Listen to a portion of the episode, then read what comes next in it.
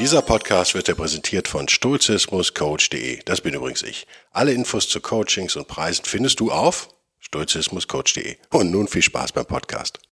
Der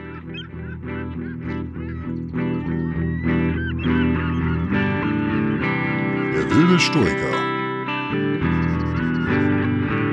Moderner Stoizismus für ein gutes Leben. Hallo und herzlich willkommen zu einer neuen Ausgabe von Der wilde Stoiker, der so wild ist, dass er wieder zweimal aufnehmen muss hier. Weil ich vergessen habe, auf Aufnahme zu drücken. Das ist clever, oder? Das Video hat aufgenommen, der Ton nicht. Macht bei einem Podcast wenig Sinn, habe ich gedacht. Fange ich nochmal an. Ah, so ist das Leben, ne? wenn man alles alleine macht. Ich bin ja eine Einmannshow, wisst ihr ja. Ich habe eine Frage bekommen, die habe ich jetzt schon wieder gelöscht, äh, weil ich die gerade schon besprochen hatte, von also heute geht's nur um Zuhörerfragen. Eine kam von Marek, die haben wir beantwortet letzten Freitag in im exklusiven Stülker, ich glaube Nummer 11, der aktuelle halt, auf Patreon und Locals. Ähm, wer sich dafür interessiert, auf der wilde Stülke.de einfach mal auf Support klicken, dann könnt ihr sehen, wie ihr den Podcast unterstützt und dann könnt ihr immer in der Woche, wo es diesen, in der es diesen Podcast nicht gibt, könnt ihr den anderen hören sozusagen. Auf diesen beiden Plattformen. Den gibt's also nur da und nicht auf YouTube oder sonst wo. Auch von YouTube kam eine zweite Frage. Bevor ich auf die von Remigius eingehe, der wahnsinnig viel geschrieben hat, da kann ich auch nicht überall drauf eingehen, äh, lieber Remigius, äh, kann ich nicht auf alles eingehen. Ich kann heute kein Deutsch, wie ihr merkt. Ähm, und zwar vom Menschen unbestimmten Geschlechts mit dem schönen Namen MRVN.1299. Über YouTube kommt die Frage, hallo Herr Bell, Beek, als, als Themenvorschlag, wie gehe ich mit dem Ende einer Beziehung um, insbesondere wenn der Partner betrügt? Ja, mein lieber MRVN.1299, äh, das ist ein bisschen sehr allgemein. Da kann ich jetzt natürlich nichts speziell zu sagen. Ich bin auch kein Eheberater, davon mal abgesehen. Aber ich kann ja mal versuchen, eine kurze, allgemeine stoische Meditation zu dem Thema loszuwerden. Also, gehen wir davon aus, dass ihr euch und ich gehe davon aus, dass das dem äh, Menschen MRVN.1299 auch so passiert ist, wahrscheinlich, sonst würde er oder sie oder es das nicht schreiben. Ähm, eine Beziehung, die endet, ist immer scheiße. Punkt. Feststellung eins: Wenn die noch mit einem Fremdgehen endet, das macht es nicht besser, oder? Ich würde behaupten, die meisten Beziehungen enden aber so, weil viele Menschen gar nicht in der Lage sind, eine Beziehung zu beenden, ohne nicht schon was anderes zu haben. Und was anderes zu haben im Sinne von was anderes so fest haben, dass man sich auch traut, und die alte Beziehung zu beenden, heißt, dass auf jeden Fall schon fremdgegangen wurde. Böse, oder? Das ist aber meine Lebenserfahrung. Das ist echt meine Lebenserfahrung. Ähm, ich könnte in die Runde fragen, wer von euch ist eigentlich schon mal, ist schon mal betrogen worden? Wenn es ein Livestream wäre, an dem ich ja immer noch arbeite, ne? ich spekuliere immer noch, ob wir es nicht als Livestream machen, muss nochmal in mich gehen. Hm, würde ich jetzt hier Sachen aufflackern sehen, wahrscheinlich eure Antwort. Ich schätze mal, es sind 50 Prozent der Bevölkerung. Also die erste Erkenntnis, die man da rauszieht, ist, man ist nicht alleine. Ich finde es halt, bleiben wir sturig, ne? Vom, vom, äh, von der Perspektive der Tugendhaftigkeit her extrem schwierig, weil äh, äh, sexuell übertragbare Krankheiten, ne? Ähm, so, ich finde in dem Moment, wo ich äh, Sex mit jemand anderem habe, vielleicht noch ungeschützt, in Anführungszeichen, man kann sich ja nicht perfekt schützen, ähm, ist das ähm, gefährlich ja auch meinen äh, Partner oder dann vielleicht ehemaligen Partner oder Partnerin. Das finde ich extrem unmoralisch. Das finde ich extrem untugendhaft. Also gehen wir jetzt einfach mal ähm, einen Schritt weiter und sagen, okay, die betrogene Person hat sich aber in der, innerhalb der Beziehung tugendhaft verhalten. Das setze ich jetzt einfach mal voraus. Ne? Also man kann sich natürlich nicht beschweren, dass man betrogen wird, wenn man selber ständig betrügt ist. Klar. Also das, das war jetzt mal voraus. Es war ein, ein netter Mensch, wurde betrogen. So, ja, das macht den Fall einfacher. Ähm, dann kommen wir durch ziemlich schnell auf die Dichotomie der Kontrolle und sagen, okay, wir können die anderen Menschen nicht kontrollieren. Wir können auch nicht kontrollieren, ob jemand fremd geht. Wir können auch nicht kontrollieren, ob sich jemand von uns trennt. Wir können natürlich einen gewissen Einfluss ausüben. Wir können äh, den anderen, ja, beeinflussen.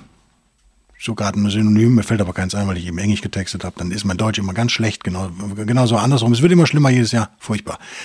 Ähm, mehr können wir nicht tun wenn der andere sich untugendhaft fällt, was ja dann der Fall ist offensichtlich, haben wir das nicht äh, und wir und wir uns tugendhaft verhalten haben und äh, ein netter Partner, eine nette Partnerin waren, haben wir da eigentlich ähm, nichts zu steuern, nichts zu kontrollieren und damit, und das ist jetzt die wichtige Erkenntnis aus, dem, äh, aus den letzten 30 Sekunden Gestammel, haben wir uns auch nichts vorzuwerfen. Das wäre mir wichtig, ganz allgemein in die Welt hinaus zu hauen, dass man, äh, man kommt ja schnell in so Schulddiskussionen und auch, auch so Eigenschuld, Selbstverschulden. Das ist dann, dann ist man doppelt bestraft. Ne? Dann ist man nicht nur verlassen, oder dreifach ist man nicht nur verlassen, betrogen worden, sondern man macht sich selbst auch noch fertig. Wenn ihr es verdient habt, okay, aber gehen wir mal davon aus, mein Beispiel war ja ein netter Mensch, ähm, kann nichts dafür, ist äh, passiert ja, dann braucht man sich nicht auch noch äh, selber fertig machen. Ich glaube, das ist ein ganz wichtiger Punkt, den ich irgendwie so raushauen will. Und äh, bevor ich auf Remigius komme, zum Abschluss vielleicht noch. Ähm,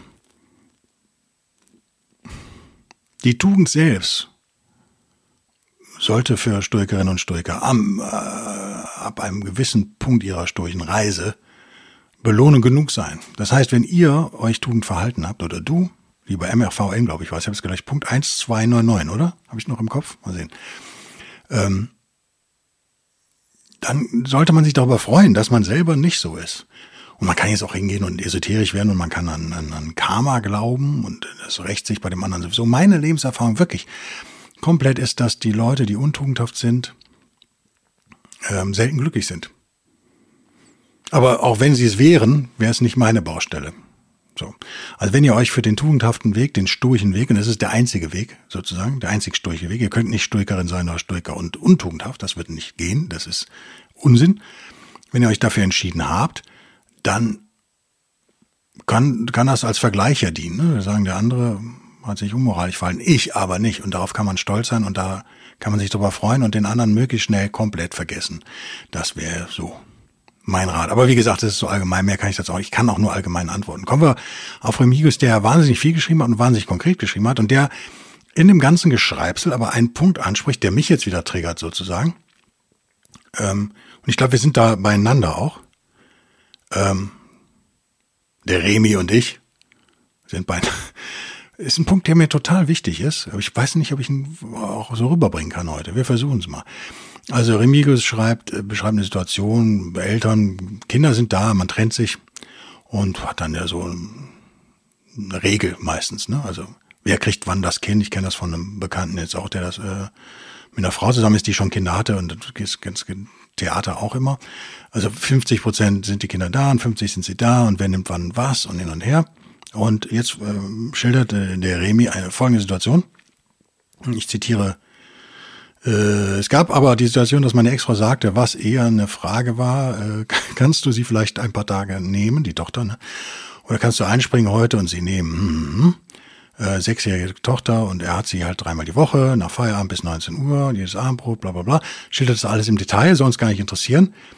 Ähm, was ihn an der Stelle gefuchst hat, logischerweise, sind diese Fragen, die immer öfter kommen oder hin und wieder kommen man, man hat geplant, man hat eine Aufteilung vorgenommen sozusagen und Pflichten geteilt. Du machst von Montags bis Mittwochs, ich mache von Donnerstags bis Sonntags oder wie auch immer.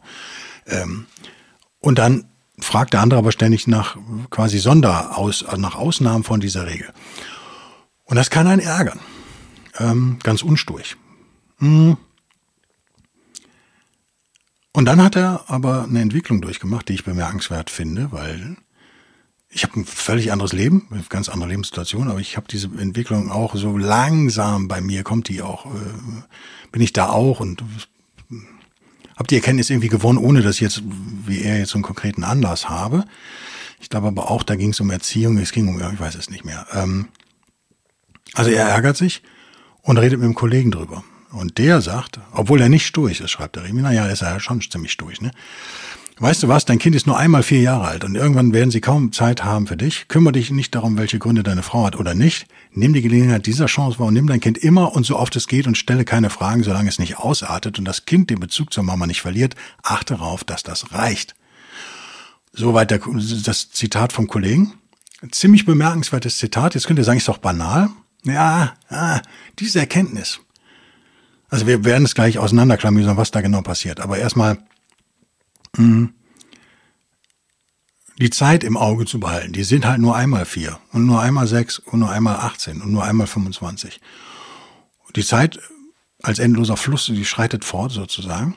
Und wir haben keinen Einfluss darauf. Worauf wir auch keinen Einfluss haben, ist, schreibt er hier wörtlich, kümmere dich nicht darum, welche Gründe deine Frau hat oder nicht. Genau.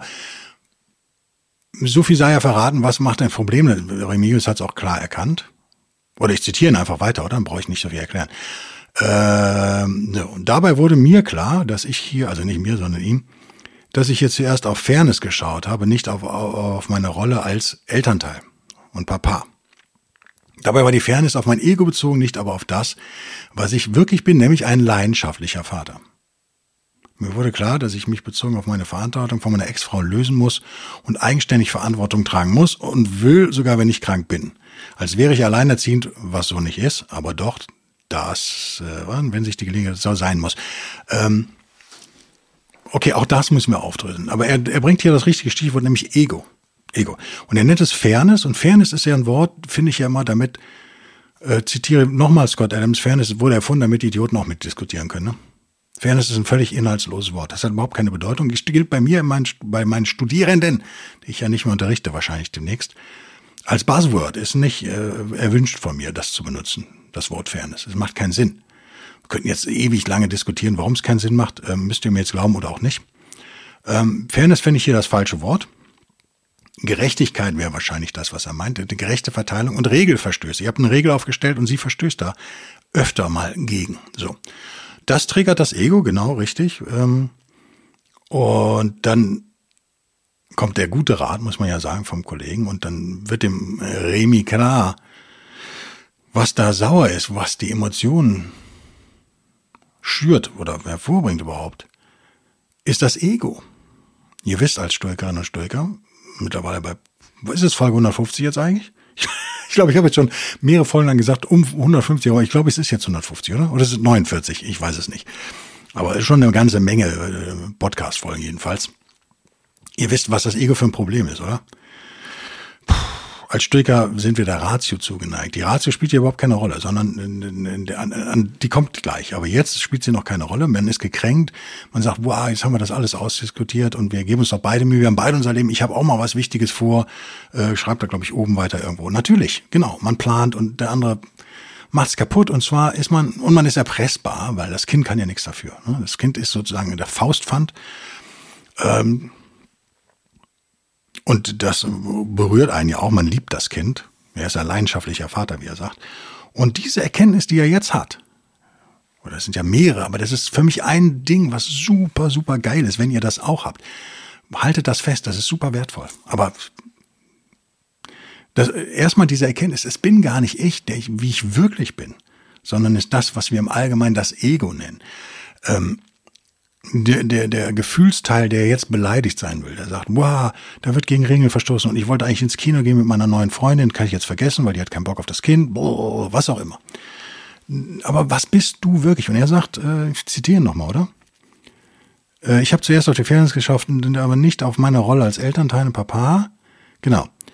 Das, was ich wirklich bin, nämlich ein leidenschaftlicher Papa. Das ist der Punkt. Er liebt sein Kind äh, oder seine Kinder und geht da drin auf.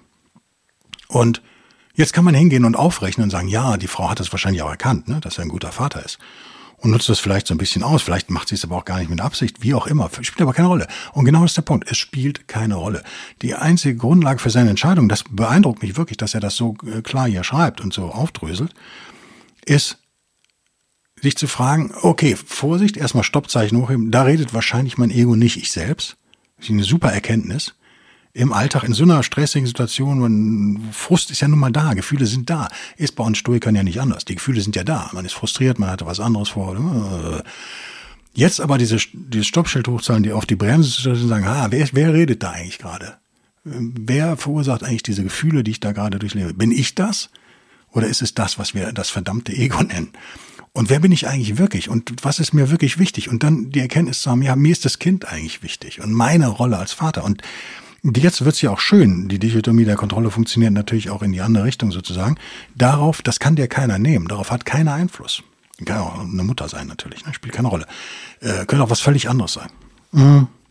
Könnte auch sein, du bist der Point Guard in der Basketballmannschaft und der Schiri ist scheiße. Ja, aber warum machst du das? Weil du diese Rolle des Point Guards vielleicht liebst, des Aufbauspielers.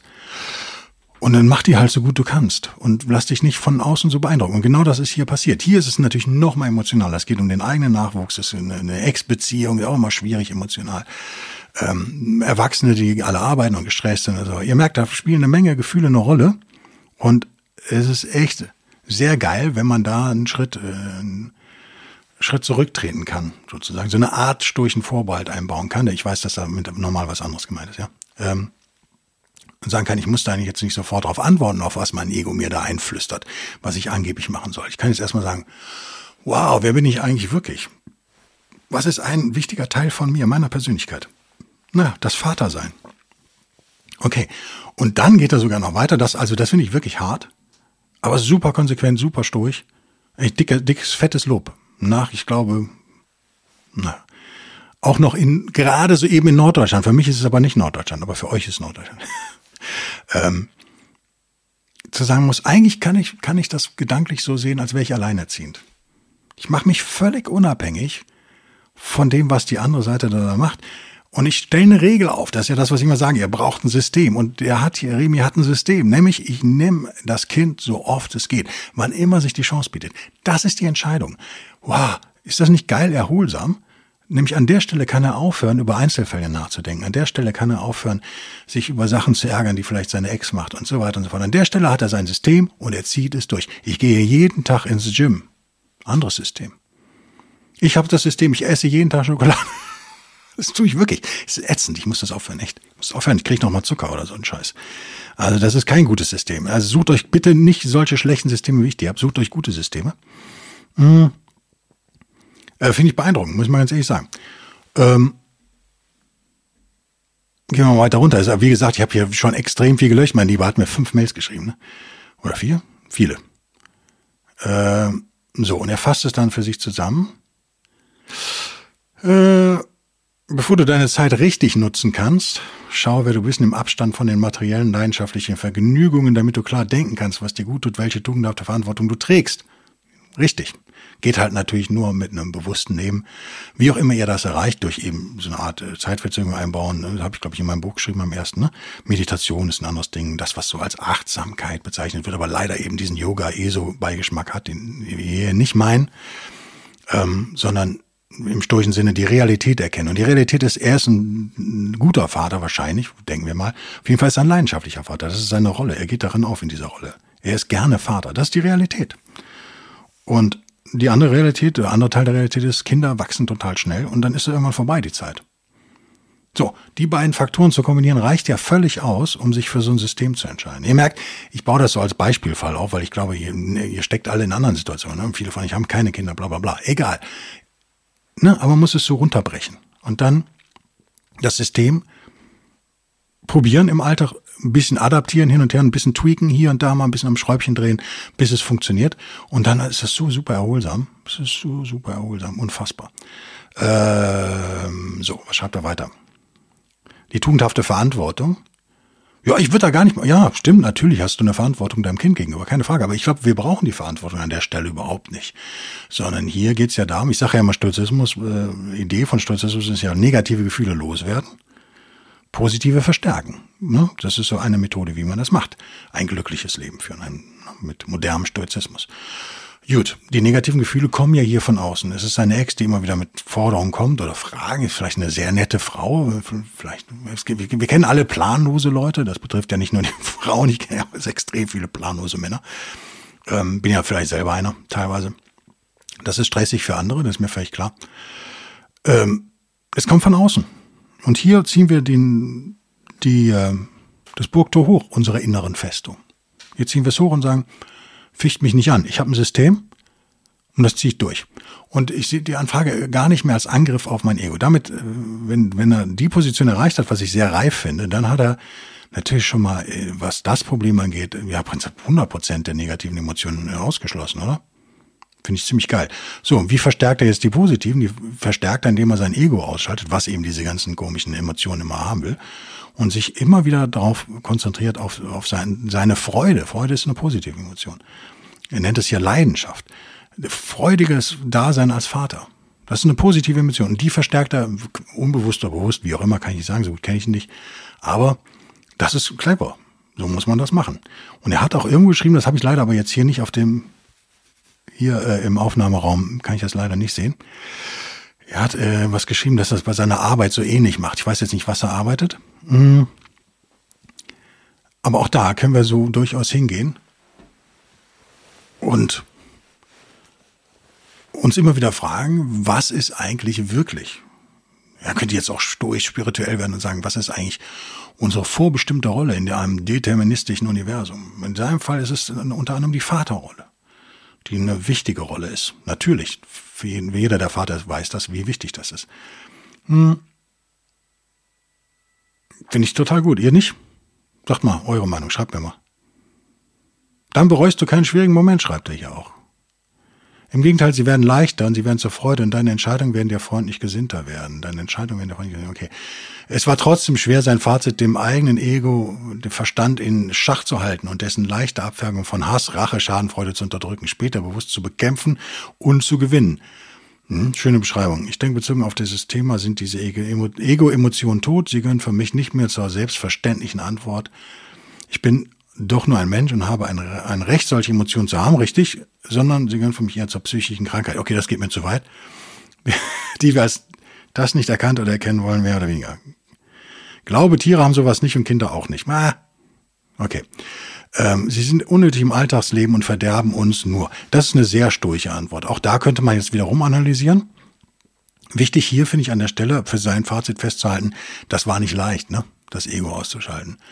Und nehmen wir das, was äh, der Remy hier beschreibt, mal als Appell für uns, andere Lurchis, mich absolut eingeschlossen. Das ist einer der Hauptkämpfe, die ihr führen müsst auf so einer sturchen Reise, euer Ego in den Griff zu kriegen. Und werdet ihr das jemals besiegen, er, er glaubt ja hier, er hätte es besiegt, zumindest im Teil, lassen wir ihn in dem Glauben. Ähm, ich glaube nicht, dass man es besiegen kann. Ich glaube, das ist ein fortwährender Kampf, bis man ins Gras beißt sozusagen. Muss man sich immer wieder, und jeder von uns immer wieder dran erinnern, wow, das, das schon wieder. Und man muss es als Freund auch annehmen nachher. Man darf es nicht so am Anfang so, Ego is the enemy, dieses Ryan Holiday-Ding, weißt du? Habe ich, glaube ich, sogar das Buch. Ich habe ein Holiday-Buch gelesen, ich glaube, das war's, oder? Wie auch immer. Ähm, das ist mehr aber zu feindlich gesinnt. Das ist, wie er richtig schreibt, wir sind Menschen, wir haben diese Gefühle. Und ich würde das eher so meditativ sehen tatsächlich und, und sagen, okay, jetzt kommen diese Gefühle, er beschreibt sie ja hier. Das fand ich auch ganz schön, die Reihe. Wo war sie denn jetzt? Da hilft auch keine Wolle, ist zu weit weg. Äh, wo war das denn? Ach ja, ja. Hass, Rache, Schadenfreude. Hm. Ja, ja, klar, das kommt da alles hoch, ne? Das kommt da alles hoch, wenn man ständig mit solchen Anfragen äh, konfrontiert wird, sagen wir mal. Ähm, äh, perfekt für mich wäre, ich sage nicht, dass ich das kann, ich, sag, ich stelle euch nur den perfekten, aus meiner Sicht perfekten Fall mal hin. Wäre diese Emotion anzuerkennen, sozusagen, den Raum zu geben, zu sagen, okay, da bist du wieder, alter Freund, mein Ego, passt ja wieder nicht, ne? Schadenfreude und so. Darüber lachen, das gelingt mir teilweise, über mich selber zu lachen, über mein Ego zu lachen, sozusagen, weil das so natürlich total kindisch ist oft. Ne? Dass man sagt, jo, ähm, kannst jetzt mal ein bisschen rumheulen, ne? Machen wir aber trotzdem. Wir ziehen das System durch. Deswegen betone ich immer Systeme. Haben wir jetzt heute auch schon ein bisschen gemacht. Ihr braucht Systeme, nicht irgendwie Einzelfallentscheidungen. Mich kotzt das mega an. Also jetzt wird's mein, mein Leben jetzt. Äh, mein Leben ist relativ anstrengend manchmal. Im Moment ist es extrem anstrengend. Ich habe gedacht, das wird besser im neuen Jahr, aber es ist eher schlimmer geworden. Hm. Übrigens auch alles von außen kommt, kann ich nix für. Muss ich aber jetzt irgendwie mitarbeiten. Mit dem Kram, den andere Leute da verzapfen teilweise. Bin ja auch in einigen, heute schon wieder zwei Mails mit dem Anwalt geschrieben, nur so. Ähm, würde ich auch gern einfach abgeben, ne, diesen Scheiß. Würde ich auch gern sagen, pff, kein Bock mehr drauf. Aber dann ruiniert mich das finanziell, deswegen muss ich da leider durch diese Kämpfe durch. Ähm, diese negativen Gefühle, die zwangsläufig kommen, habe ich jetzt Bock, da noch eine Mail zu schreiben? Habe ich Bock, mir wieder zu überlegen, was denkt diese Frau sich gerade, was will dieser Knilch und bla? Nee, habe ich keinen Bock drauf. Und ich sehe das als stoische Herausforderung. Ne? Ich sehe das als Herausforderung, äh, mein Ego weiter in den Griff zu kriegen. Ich bin, versuche dankbar zu sein für diese Schwierigkeiten. Ich finde es nur gerade ein bisschen viel auf einmal, aber dann denke ich mir, dank, danke den Göttern, wem auch immer, dass sie mir das zutrauen, dass ich mehrere Sachen auf einmal lösen kann. Früher war es vielleicht so eher so sequenziell, ne? Problem eins, zwei, drei. Jetzt kriege ich Problem drei bis sechs und dann kommt danach Problem neun bis 15 oder so. Es wird da immer mehr. Ähm, ja, scheint da auch eine Art, ist da so ein bisschen so ein Lob drin, wenn man ans deterministische Universum glaubt. Ohne dass ich sage, dass ich das tue. Ist da so ein bisschen Lob drin, oder? Wir, ähm, und Remy schreibt ja hier auch, sein Leben wird einfacher dadurch. Ich glaube, das ist der Punkt. Das ist einfach der Punkt. Die Leute denken immer, weglaufen vor den Schwierigkeiten macht es leichter. Mit solchen Leuten habe ich gerade eben Ärger, ne? Die eben weglaufen, die nicht das tun, was tun darf, dass die Scheiße bauen und dann sich nicht drum kümmern. Das ist, äh, macht das Leben schwer für andere Leute, nämlich Leute wie mich zum Beispiel, die davon betroffen sind. Mein Leben wird, glaube ich, aber echt mental, äh, von Anstrengungen her, vom Energielevel her, wird es einfacher immer mehr, finde ich, mit fortschreitender Zeit. Warum ist das so? Weil ich eben nicht mehr Einzelfallentscheidungen immer treffen muss. Ich stelle Regeln auf, einige mich mit meiner Umwelt auf diese Regeln oder auch nicht, dann würde ich mich von diesen Leuten lösen, die diese Regeln nicht akzeptieren, wenn es Regeln sind, die tugendhaft sind und meiner selbst entsprechen. Nicht meinem Ego, sondern meinem wirklichen Selbst sozusagen entsprechen. Ich weiß, das ist verwirrend, ne? weil Ego heißt selbst, ist mir schon klar.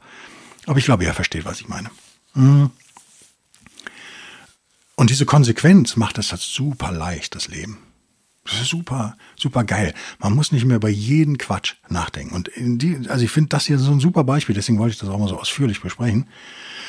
In dem Moment, wo er sich entscheidet und sagt, ich nehme das Kind einfach immer, wenn ich die Chance habe, weil ich weiß, in fünf Jahren will das vielleicht auch, ja, das rennt das Kind mit Freundinnen nur noch rum durch die Stadt und geht ins Kino und isst ein Eis und hat überhaupt keinen Bock mehr mit dem Vater rumzuhängen. Denn das wird ja kommen, mein Lieber, ne? Stell dich drauf ein, das wird kommen. Ähm, also diese Kindheit ist ja super kurz. Das merkt man aber auch erst, äh, wenn man Kinder hat. Ähm, für die Eltern ist die sehr kurz und dann sind die weg und bringt wieder andere Probleme mit sich oder auch nicht. Aber das äh, hat was mit, für mich mit sturcher Realitätserkenntnis zu tun. Die Dinge so sehen, wie sie sind. Und nicht irgendwie auf dieses Ego hören, was einem immer Stories erzählt. Dieses scheiß Storytelling, was da immer passiert. Völlig idiotische Geschichten. Wow, du bist gekränkt worden und du wirst ungerecht behandelt worden und du arbeitest viel mehr als der andere und bla bla und blub. Ihr kennt alle dieses bla bla und blub. Bei euch sieht das halt ein bisschen anders aus als bei ihm oder bei mir, aber ihr kennt es alle. Damit beende ich diesen Podcast und bin sage und schreibe zwei Minuten schneller fertig als sonst. Das ist auch, glaube ich, ein, ein, äh, ein Novum, oder? Ich bedanke mich für euch. Ich hoffe, ähm, dass noch ein paar Leute vielleicht den Podcast supporten. Ich würde mich extrem freuen über gute Buchbewertungen. Vor allem für den Markus Aurelius, für das neue Buch. Ähm, wenn nicht, aber nicht, kann ich nicht kontrollieren. Ich kann euch nur auffordern, vielleicht mal den Daumen zu heben auf müssen. Wir sprechen uns. Bis denn dann. Tschüss.